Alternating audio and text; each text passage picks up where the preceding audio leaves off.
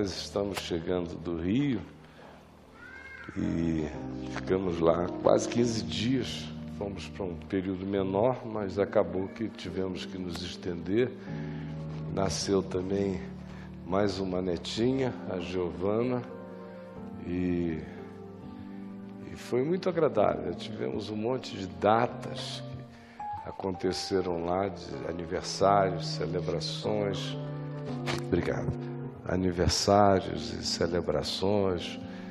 O meu filho mais velho fez 40 anos e foi uma, uma alegria você olhar assim para o seu filho mais velho, ele está com 40 anos. Eu digo, rapaz, daqui a 10 anos, se eu segurar a onda até os 71, 72, as nossas diferenças vão ficar bem pequenas. Vai ficando cada vez menor, né? E com todos os filhos, desde que os pais também se conservem um pouquinho. Quando você se arrebenta todo, a diferença continua imensa. Mas se você se preserva um pouquinho, eles vão ficando mais velhos, daqui a pouco você olha e diz: não é possível que eu gerei de jeito nenhum esse mão aqui do lado, enorme, com autodeterminação absolutamente dele, onde você entra orando e, quando consultado, dá um conselho e pede a Deus que eles não façam nada louco demais, porque é só nessa hora que você diz uma coisa, às vezes a única. Não sabe nem se vai conseguir dizer a segunda, porque nem sempre eles de imediato ficam para ouvir. Mas todo mundo aqui que está vivendo e tendo relações com os outros, com os filhos, vai aprendendo isso de um modo ou de outro, sempre. E, e por falar nisto, é que eu quero dizer algo de saída hoje aqui para alimentar um pouco o nosso nosso pensamento e a nossa oração e a nossa reflexão. Espinho na carne, mensageiros de Satanás. É Paulo quem usa essa expressão.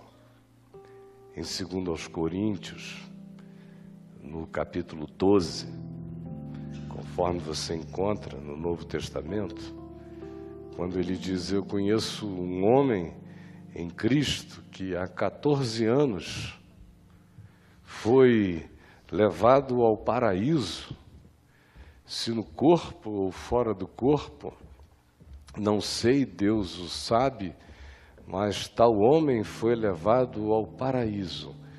E ouviu palavras inefáveis, as quais não é lícito aos homens referir. E ele prossegue e diz que aquela revelação, aquela experiência tão sublime, se fez acompanhar de algo diametralmente oposto. Ele disse: por causa disto, para que ninguém em olhando para mim, veja algo para além do que em mim é real. E em me ouvindo, imagine de mim alguma coisa que esteja para além do verdadeiro acerca da minha própria condição e natureza humana, por causa disto, de, e para que eu não me ensoberbecesse, é a palavra, por causa da grandeza das percepções, das revelações, me foi posto um espinho na carne, mensageiro de Satanás, para que eu não me ensoberbecesse, pelo que orei ao Senhor por três vezes, pedindo que o retirasse da minha carne mas eis que o Senhor me disse: o meu poder se aperfeiçoa na fraqueza. E Paulo conclui que aquele espinho, que ele não entra em detalhes e não o tenta descrever, aquela dor, aquela relatividade, aquele desconforto, aquela fraqueza, aquela opressão, aquela limitação, ou aquela deficiência que nele estava, ali fora posta para que ele não perdesse o equilíbrio da vida na graça de Deus. Olha só que coisa extraordinária.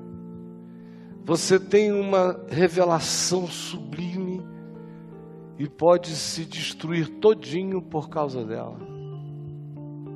Você tem uma percepção que praticamente ninguém tem ou quase ninguém alcança, ou nem sequer crê, mas você provou, experimentou, é um bem, é uma apropriação em fé que atingiu seu coração, mas ela própria é muito maior do que você de modo que você não está preparado nem para discernir o que discerne, nem para entender o que entende, sob pena de, em entendendo, arrogue-se a percepções e a autoelevações e a atitudes e a supremacias e a arrogâncias e a alteração no seu próprio caráter que fariam e farão com que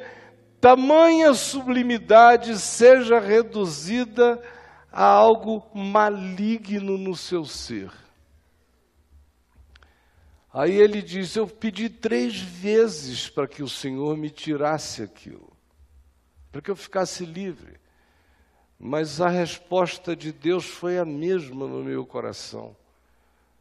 A minha graça te basta. E o meu poder é aperfeiçoado na fraqueza.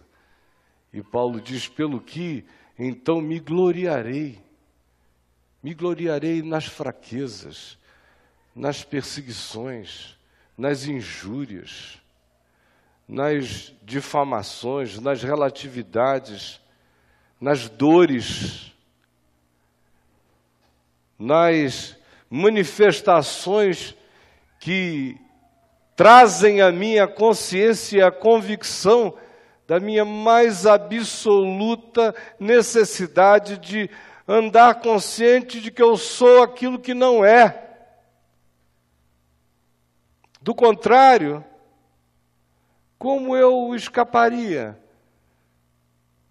Se não fossem as relatividades que me acordam todo dia que me fazem perceber-me no nível que de outra sorte eu não alcançaria, porque existe em mim uma tendência natural ao surto. A constatação, aqui a gente chega no final de tudo, ouvindo, lendo o que Paulo disse, é a inescapável tendência que todos nós temos de surtar. Surtar. O cara diz: Eu fui ao paraíso. Ouvi palavras inefáveis, discerni o impensável. Mas para que eu não surtasse, me foi posto um espinho na carne. Senão eu ia surtar com a glória, surtar com o sublime, surtar com o inalcançável. Como é fácil surtar. No caso aqui em questão, A gente está falando de grandezas das revelações. E para que eu não me faça mal com a grandeza das revelações, para que eu não surte, me é posto um espinho na carne. Isso diante do que é extraordinário, elevado e sublime. Agora, outras vezes, o espinho na carne me é posto não por razões tão elevadas. Às vezes é pela causa e pelas razões diametralmente opostas ao que a gente possa chamar de sublimidade de elevação. Às vezes o espinho na carne nos alcança, nos chega, é justamente porque pelo empedernimento, pelo empedramento, pelo cinismo, pelo enrijecimento do coração ante a prática do erro, do equívoco, do pecado contínuo, abraçado e acolhido, e romanceado por nós como algo praticamente desejável e sem o que a gente não consegue imaginar a vida, às vezes é em razão do, de coisa assim, do oposto da sublimidade, que o mesmo espinho me é posto na carne para ver se eu me ressensibilizo na consciência. Do contrário, surtado já estou. A gente surta por qualquer que seja a razão, por qualquer que seja o excesso, por qualquer que seja o extremo, por qualquer que seja o acontecimento. A gente surta diante do sublime, quanto mais diante do que seja o próprio atoleiro natural ao qual a gente se entregue de maneira apaixonada irracional e inconsequente. Aí os espinhos são a nossa salvação. Sem espinhos, num mundo como este no qual eu vivo, sendo eu o tipo de ser humano que eu sou, sem espinhos eu já teria enlouquecido há muito tempo eu teria enlouquecido diante da vocação rasteira, do chamado ao pequeno, da entrega à mesquinharia, eu teria enlouquecido pela avidez com a qual eu viesse a me entregar aos meus próprios desejos e caprichos. Tanto quanto eu teria enlouquecido se tivesse me levado extremamente a sério e achasse que qualquer coisa luminosa que me passasse pela mente e pelo coração faria de mim uma pessoa mais especial do que as demais. O que gera síndrome de Lúcifer imediatamente no coração. De modo que não é à toa que o livro de Gênesis nos diz no capítulo 3 que depois que o homem e sua mulher comeram do fruto que lhes colocou nessa condição que é a nossa condição hoje, de conhecermos boa parte do que nós chamamos de bem e de bom, e não temos e não termos a energia suficiente para praticá-lo com integridade, com interesse, e de outro lado, discernirmos muito daquilo que a gente pode conhecer como mal, e não termos também a disposição nem a força para negarmos-lo em nossa vida até as últimas consequências, de modo que a gente existe nesse estado de ambivalência. Como diz Paulo em Romanos 7.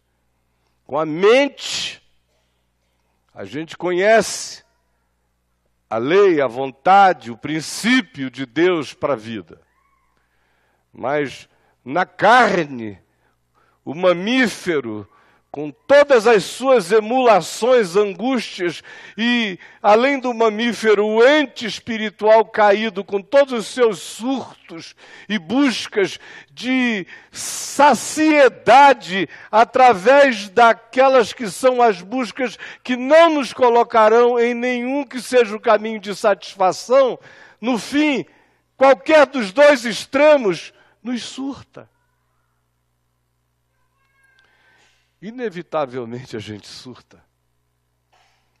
Quantas vezes você já surtou até hoje no curso da sua existência?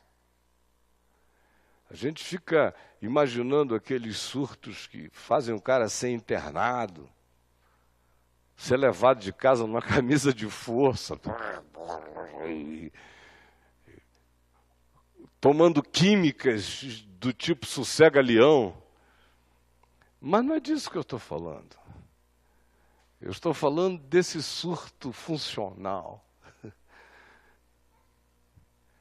O surto que demora a ser percebido pelos outros e por nós também. Às vezes nós somos os últimos a percebermos aonde entramos. O que aconteceu com a gente, o que está acontecendo. Como a gente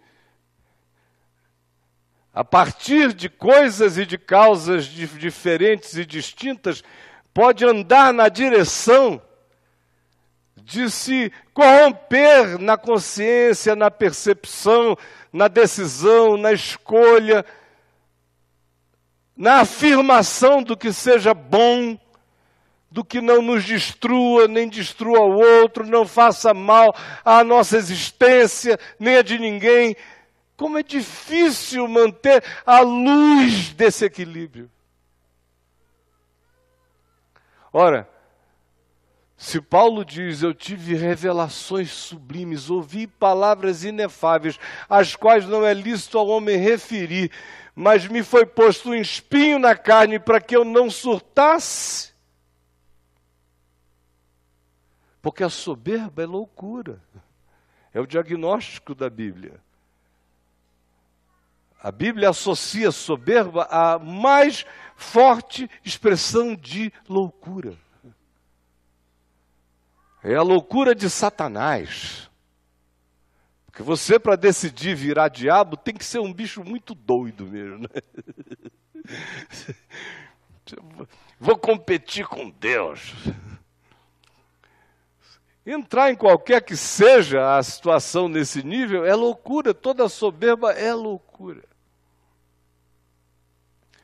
Seja por causa de revelação divina, ou seja porque o indivíduo diga: em mim não pega. E se entrega. Comigo não acontece. E se oferece. Isso é para os outros, não para mim, e é enlaçado. É loucura. Neste mundo caído, portanto, existindo entre o bem e o mal, divididos entre bem e mal, confusos, porque o mais lúcido de nós ainda existe em confusão. Existem áreas mais linearmente esclarecidas dentro de nós, em meio a um monte de outras completamente ainda indefinidas. E quando a gente começa a acertar numa direção, frequentemente descobre que desorganizou outras dentro de nós.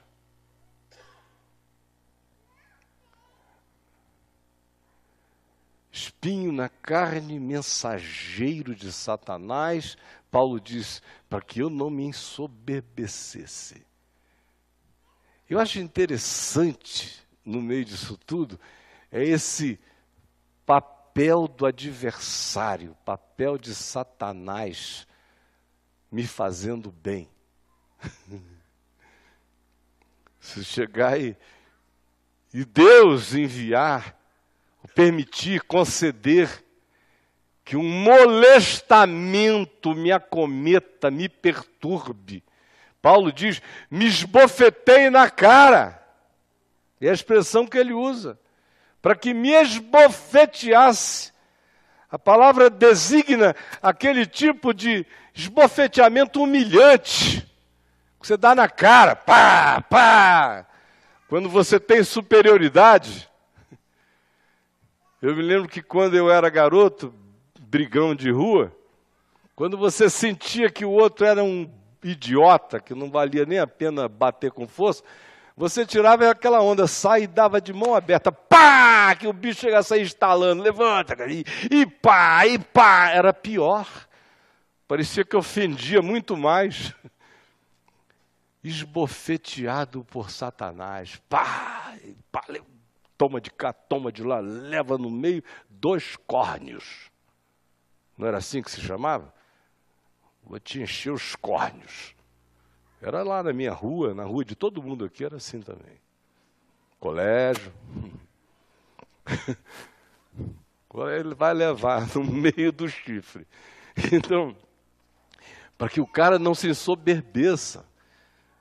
A descrição parece a de um menino que, se não for lembrado de vez em quando de quem ele é, ele surta como uma realeza. Ele vira um, um pequeno Buda de si mesmo, um Buda ditoso, do João Ubaldo. Tem que levar na cara. Agora, Paulo diz que o objetivo disso é que a gente discirna uma mensagem. Mensageiro de Satanás me batendo na cara para que eu não me ensoberbecesse.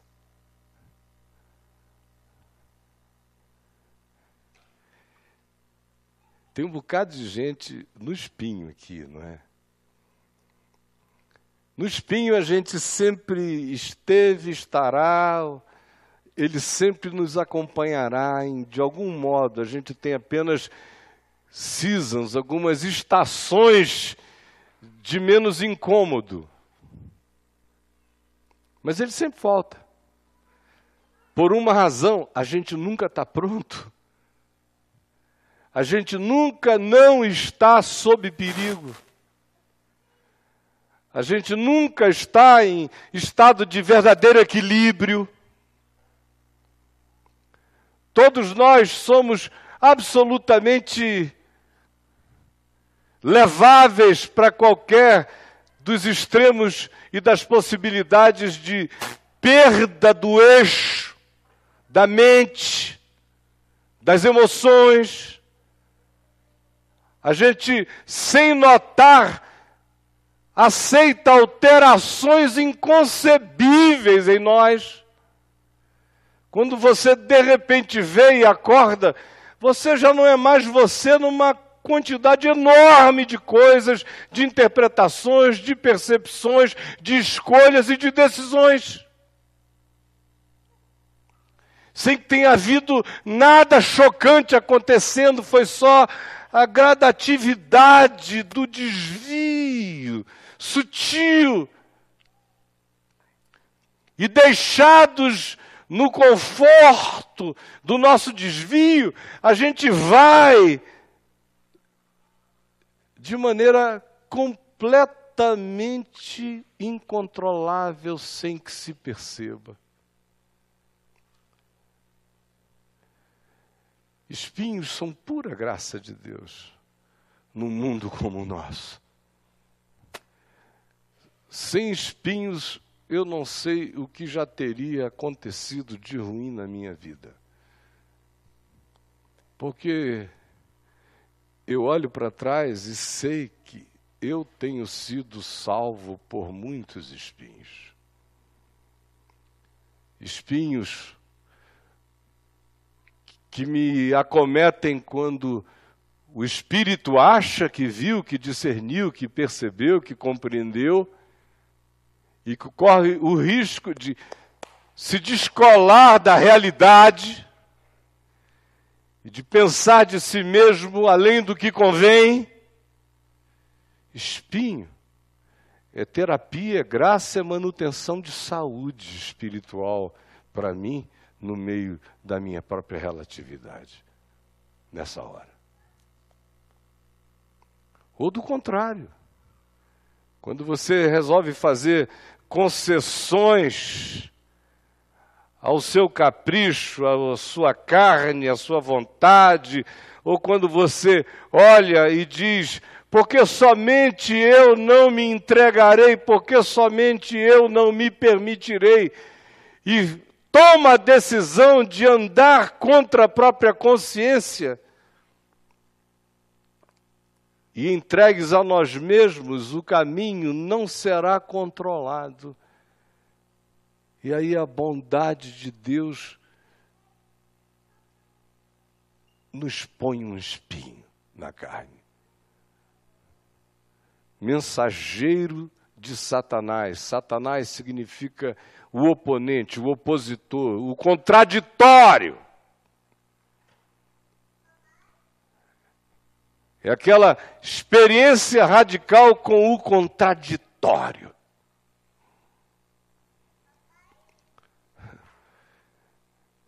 Você já imaginou a sua vida sem contraditório? A minha. A gente se endiabra com uma rapidez enorme se existir sem o elemento contraditório sem esses satanases que paradoxalmente nos acordam para aquilo que estava cegado em nós, não percebido em nós. Agora, você sabe qual é o grande problema da história inteira? É que Paulo diz que isso pode ser só um espinho ou isso pode ser uma mensagem. Eu conheço gente que vive no espinho a vida inteira e não aprende nenhuma mensagem. Tem gente sentada no espinheiro a vida inteira. Para onde vai é espinho, mas não tem interpretação. A diferença entre a dor dos espinhos e o mensageiro de Satanás é que a dor dos espinhos dói. O mensageiro de Satanás traz uma mensagem para quem consegue entender. Eu vejo pessoas recebendo não apenas dicas, ou toques, ou instruções, ou bloqueamentos, ou corta-luzes da graça divina para o indivíduo ganhar e encontrar um fluxo de vida no seu caminhar, mas não percebem nada. Absolutamente nada. Hoje, o que eu queria saber com você e de você é como é que você tem interpretado os espinhos na sua existência? porque eles não têm faltado. Só pense em você, na sua vida, na quantidade de coisas que tiram o seu conforto, a sua tranquilidade, a sua paz, o, o que relativizam os seus planos. Como é que você as interpreta, as entende? São só chatices? São apenas contrariedades?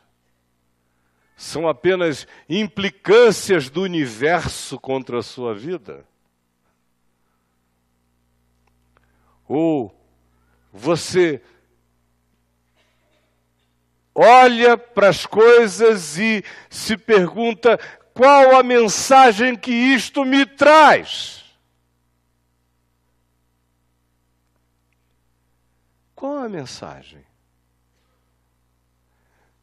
Imaginem só se Paulo fosse um desses cristãos triunfalistas dos nossos dias. Ele nunca iria interpretar aquele espinho na carne dele como uma coisa que vinha para o bem, para salvá-lo do surto porque o tema do surto era todo de sublimidade, de inefabilidade, de ouvir o que não é lícito aos homens referir, de alcançar o inalcançável. Portanto, em tese, ele não deveria estar sofrendo de nada, já que alcançou tanto na sua percepção a maioria iria dizer, ia tratar aquilo e declarar guerra para o resto da vida àquela dor, ou aquele desconforto, ou aquele espinho, porque iria usar a seguinte lógica: se eu recebo de Deus esta bênção, essa revelação, esta percepção nesta área, logo qualquer coisa diferente não pode ficar em mim. Paulo três vezes pediu para ser livre e chegou a hora em que ele discerniu que sem aquele espinho na carne o surto dele seria satânico.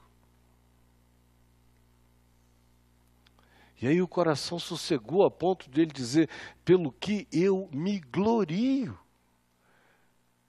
Ele vai até mais além, ele diz: pelo que eu sinto prazer na experiência da relatividade. Quando eu sou diminuído, quando podendo não consigo, quando sabendo não sou visto, quando entendendo não sou compreendido.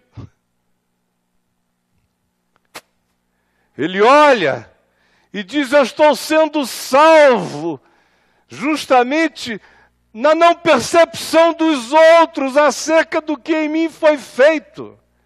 E além disso, ainda carrego essa dor, essa relatividade, essa fraqueza, seja o que seja aquilo aqui ele estivesse fazendo referência, era um lembrete diário da condição dele.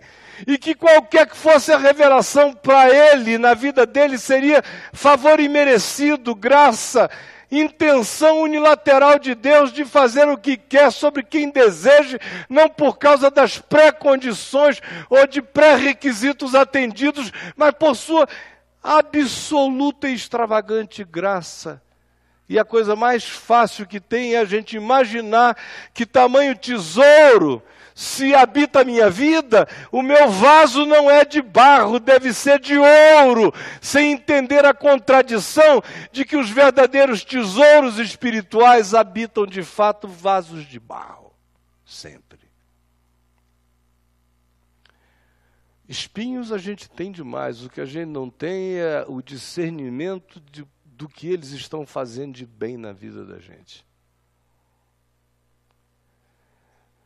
Às vezes, na experiência do momento, da hora, a gente fica só com a murmuração, com a zanga ou com a luta espiritual contra o diabo na nossa vida. Sai, beijo! Nome de Jesus, eu rejeito esse espinho na carne, eu sou um homem que estou vindo do paraíso. Me respeita. Ninguém ouviu o que eu ouvi. Ninguém entendeu o que eu entendi. Sai! E o bicho lá. Até que um dia Paulo acorda e diz: Eu estou mandando embora justamente o que me salva. Eu preciso desse contraditório para não me perder na existência. Isso nos acomete. Ai, meu Deus. Que barulho é esse? Hã? O meu? Mas não, não é nada aqui no meu bolso, não. É, Com certeza não é. Se um bolso barulhento desse seria um buraco negro. Isso, isso é ali com eles. Mas olha só, quando você está vivendo essa situação, dificilmente na hora a gente com, começa e consegue abrir os olhos e dizer graças a Deus pelo que me acometeu. Na maioria das vezes a gente só diz porque eu, Deus. Eu achei que o Senhor me amava tanto que me deu uma revelação do paraíso. É, tudo isso acontece porque a gente não crê que a vida é graça.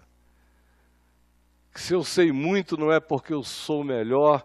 Se eu posso mais, não é porque eu sou poderoso. Se eu estou realizando, não é porque a eficácia é minha. A maioria de nós se consegue, pensa que pôde. Se enxerga, pensa que vê e chama tudo para si mesmo. De modo que a lógica da nossa mundanidade é esta: causa e efeito. Então, quando há uma coisa maravilhosa na vida e ela não corresponde no nosso cotidiano a nenhuma forma de proteção especial, a gente começa a não entender nada e a achar que existe alguma trama do mal contra nós. Quando na realidade nem tudo o que dói faz mal, a maior parte das coisas que doem nos acordam e nos salvam.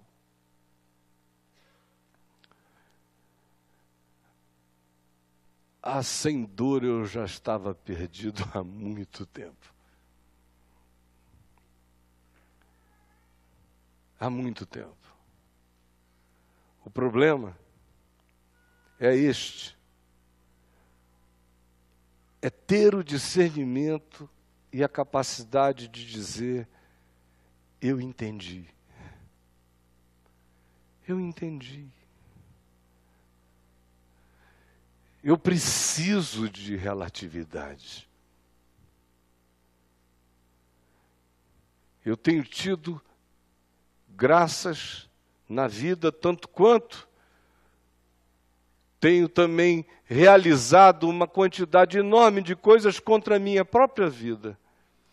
Tanto numa situação como na outra, em ambos os casos, eu preciso do choque da relatividade para eu me manter minimamente são. Quando eu me entrego, como já disse, ao caminho da força gravitacional e me ofereço ao abismo, eu sou todo consumido e frequentemente é um espinho que me faz voltar correndo desta ladeira abismal. Tanto quanto quando a existência de algum modo vem carregada daquilo que todos chamam de maravilha, de inefabilidade, de sublimidade, de coisa linda a ser vivida e experimentada, se não na hora, mas logo depois a gente também lida com esse espinho de dor para nos salvar do surto da nossa arrogância, da nossa soberba ou da nossa indiferença para com a palavra de Deus, para com a luz da vida, para com a palavra que vem da boca do irmão, para com aquilo que à minha volta precisa me manter humano o tempo todo, porque grandes revelações podem produzir surtos de pseudo-elevações que nos diabolizam mais do que podemos imaginar. Mas a desgraça é essa se todos consideram que nos aconteceu alguma coisa boa, a gente se entrega à consideração do bem e surta na soberba. Ou se algo ou coisas se encadeiam para o mal, a gente se amargura e na nossa frustração a gente comete o suicídio de ir praticando coisas cada vez piores. Neste caso, são espinhos, mais doídos do que a dor da autovitimização, o que nos acorda, nos assusta apavorados, porque a gente descobre que sempre pode ficar pior. No outro caso, é essa relatividade que diminui os nossos confortos, as nossas seguranças, os nossos poderes, aquilo que também nos salva do outro manifestar de surto. Todos nós aqui somos surtáveis ao extremo. Quem mais sabe dos nossos surtos são os que vivem conosco. A mulher sabe frequentemente bastante do surto do marido, marido da mulher. E os filhos? Eu vejo tantos pais que acham que os filhos existem contra eles. Na realidade, na maioria das vezes, quando você chega perto, você vê que os filhos estão tendo percepções angustiosas que eles mesmos, os pais, não têm sobre si mesmos. E aquilo é interpretado só como um desconforto da parte deles para conosco e nunca como uma mensagem na qual eu posso aprender, discernir e enxergar. Olhe, olhe para a quantidade de coisas que estão lhe trazendo desconforto, e ao invés de apenas dizer, Senhor, tira-as da minha vida, antes de tudo pergunte o que elas estão me falando. São mensageiros do contraditório, me impedindo de fazer a viagem da loucura. Qual é a viagem de loucura que você iniciou? A gente vive com o pé em alguma loucura.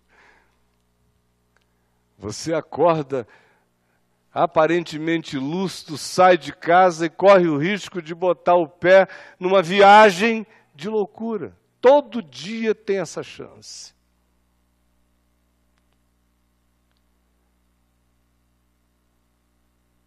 Eu quero que você olhe para o coração agora, assim como eu faço neste instante, e se pergunte: isso que me dói, que me perturba, que me angustia, que me relativiza, que me desreputa aos sentidos de outros, é apenas extravagância do azar contra a minha existência? O que preciosa mensagem, estranha mensagem do contraditório chamado de maligno está sendo trazida a mim, para minha salvação, para minha iluminação, para o meu contimento, para eu acordar e ser salvo da loucura desse caminhar insensível ao qual eu comecei a me entregar.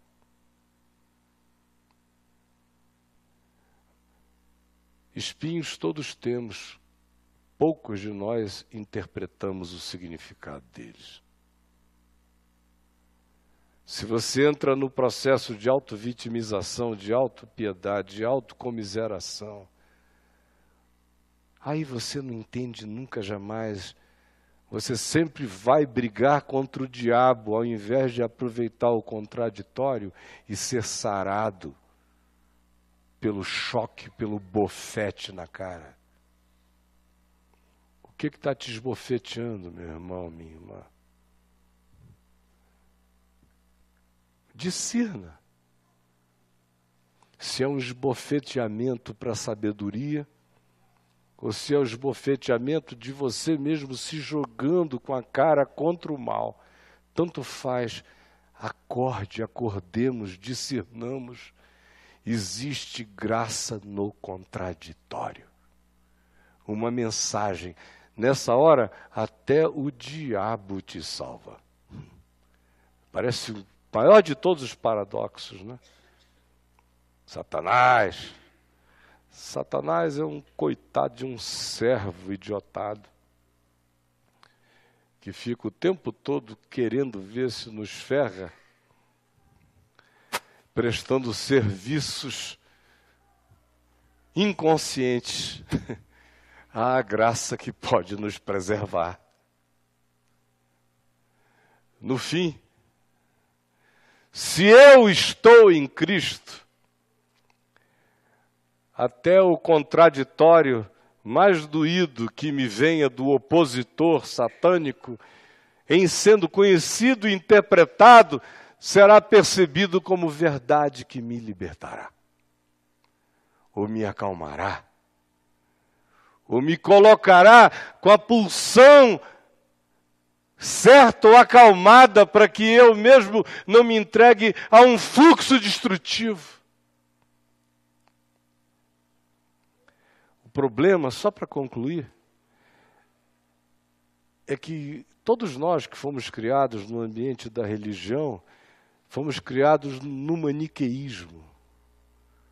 Se uma coisa é de Deus, ela é de Deus no sentido de que não vai utilizar-se de nenhum elemento contraditório para falar o que eu preciso ouvir.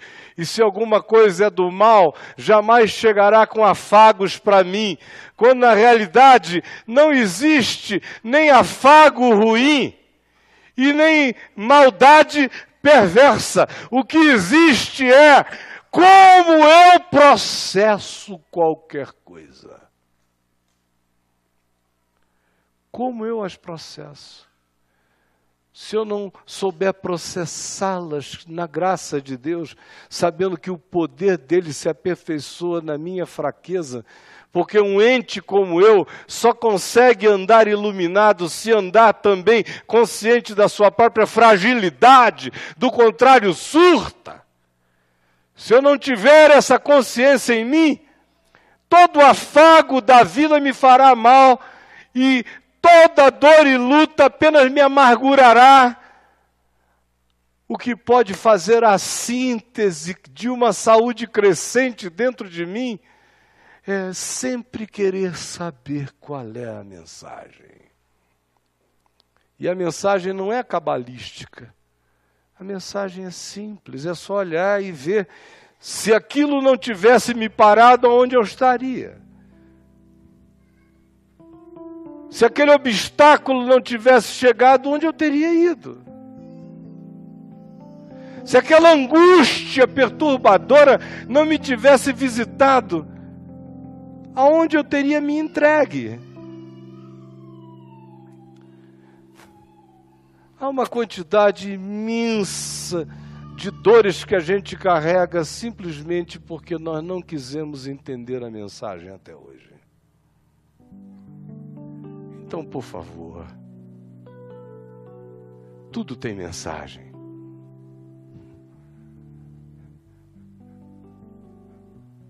Até o diabo traz as dele.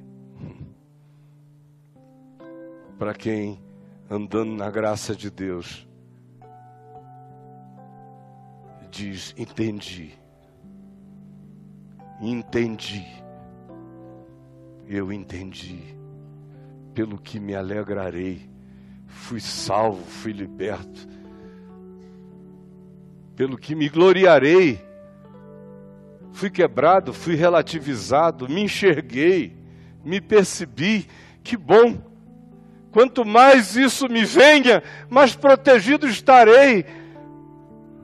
Quanto mais distraído disso, mais arriscado será. Eu não quero gemer espinhos sem compreender os significados, as terapias, os contimentos, as moderações que ele me trouxe. Nem quero pensar que qualquer que seja a graça de revelação de Deus a mim, me isentará de dores e que, se eu provar dores, existe uma contradição entre a experiência sublime e a experiência cotidiana. O sublime é o sublime, eu não sou sublime. Eu sou cotidianamente corrompível. Até o sublime em mim precisa existir nas minhas relatividades. Eu espero que você tenha entendido o que eu falei. E que você leve para esta semana, para a sua vida e para as suas interpretações do cotidiano. O que eu acabei de dizer em nome de Jesus, a você e a mim. Porque enquanto eu falo isso a você, eu falo isto a mim. Eu não tenho tido nenhuma semana na vida onde espinhos de um modo ou de outro não estejam lá. O que eu preciso todo dia é entender o significado da mensagem. Vamos ficar em pé e vamos orar.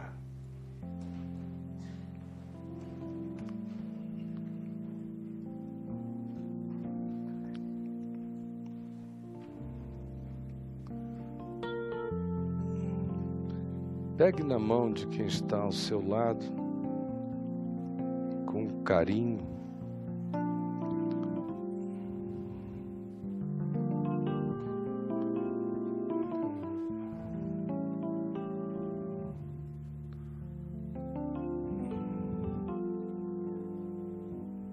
Conheço um homem que foi ao paraíso e ouviu palavras inefáveis, irreferíveis.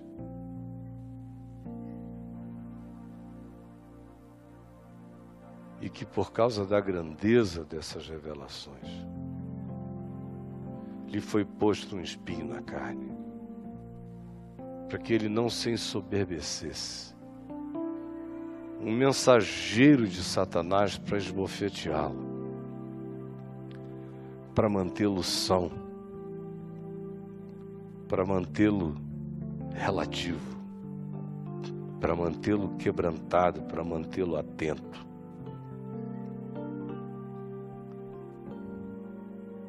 Para manter o que nele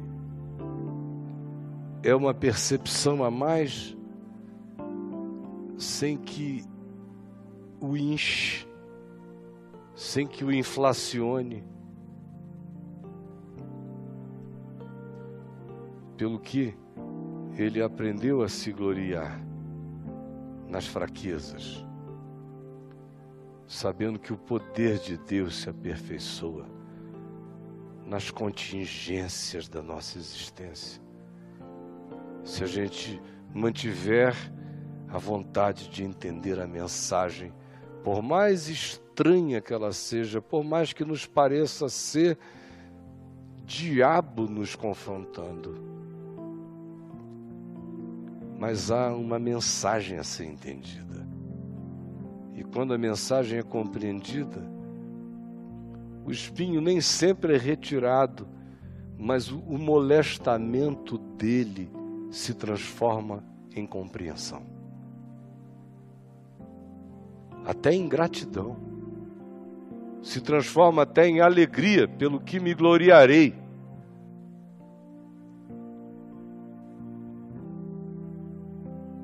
Veja que coisa mais louca do ponto de vista humano.